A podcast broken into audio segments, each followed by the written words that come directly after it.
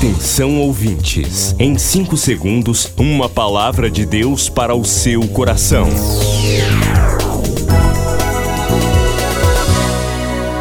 No ar, o Ministério Amigos da Oração e o seu devocional Meu Dia com Deus. Olá, meus irmãos, a paz do Senhor. Hoje, quarta-feira, 21 de dezembro de 2022.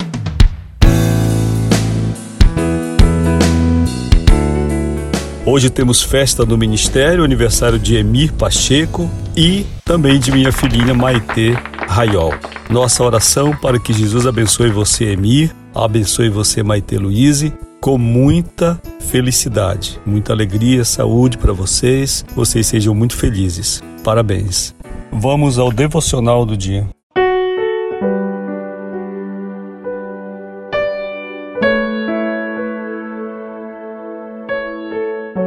Neste 21 de dezembro, o título é Pai das Estrelas. Leitura de Salmo 147. Conta o número das estrelas, chamando-a todas pelos seus nomes.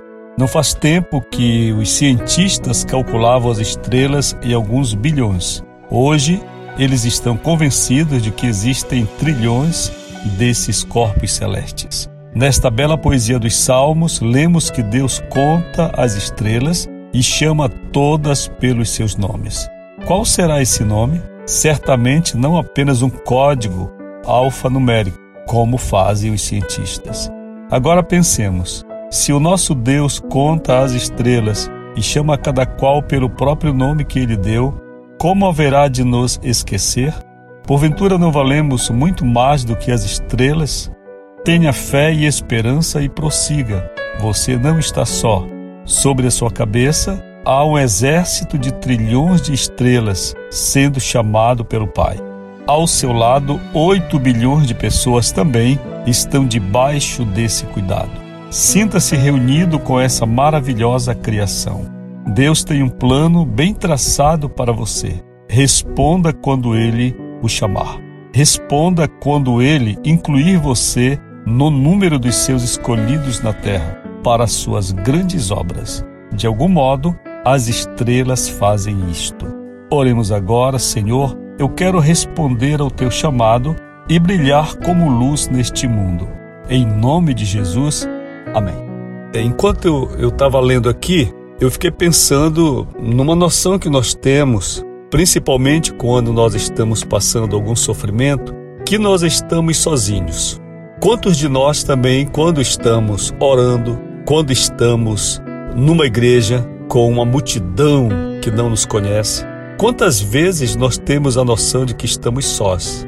Na verdade, falando sobre a oração, falando sobre a congregação, nós precisamos ter inicialmente uma noção de que nós não estamos sós, nós estamos aos olhos de Deus reunidos com a sua igreja. E essa igreja de todos os lugares do mundo. Às vezes, quando estou no culto, eu paro para pensar que, naquele momento, Deus está contemplando a mim naquela igreja, a todas as igrejas da cidade onde estou, do país onde estou, de outras nações, e olhando para o lado da terra onde as pessoas estão em outras atividades, eu compreendo que Deus está olhando a igreja. E nós somos parte dessa igreja. Nós não somos apenas a congregação, nem a denominação, nem a nação. Nós somos a igreja de Cristo Jesus e quando nós nos unimos ao céu em oração, em adoração, nós estamos ligados a esse grande exército de Deus. E ao mesmo tempo que Deus trata individualmente cada um de nós, ele também se reporta a nós nesse aspecto coletivo de rebanho universal. Há uma outra questão relacionada a esse aspecto de estar só, quanto ao sofrimento, como eu disse. Muitas vezes nós achamos que o sofrimento pelo qual nós estamos passando é apenas nosso. Nós estamos sofrendo. Por que eu estou doente dessa questão? Por que a morte pode me ameaçar? Eu me lembro, na época da pandemia, o modo como Deus tratou comigo.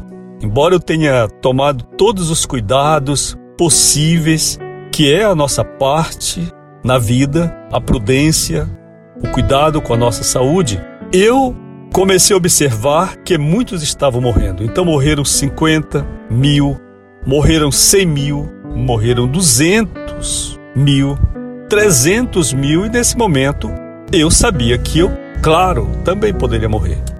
Um dia meu filho Rui Rogério chegou e perguntou a mim, pai, como é que o senhor está lidando com essa questão? Eu disse, meu filho, eu já me entreguei a Deus também, porque eu não posso achar que eu tenha um tratamento diferente dos demais. Se 300 mil irmãos meus brasileiros já partiram, eu estou disponível também. Eu não posso me considerar superior a eles. Na verdade, até mesmo nessa ideia da morte, a solidão não existe. A ideia de que nós estamos sós, a ideia de que vamos é, partir para a eternidade sozinho, não.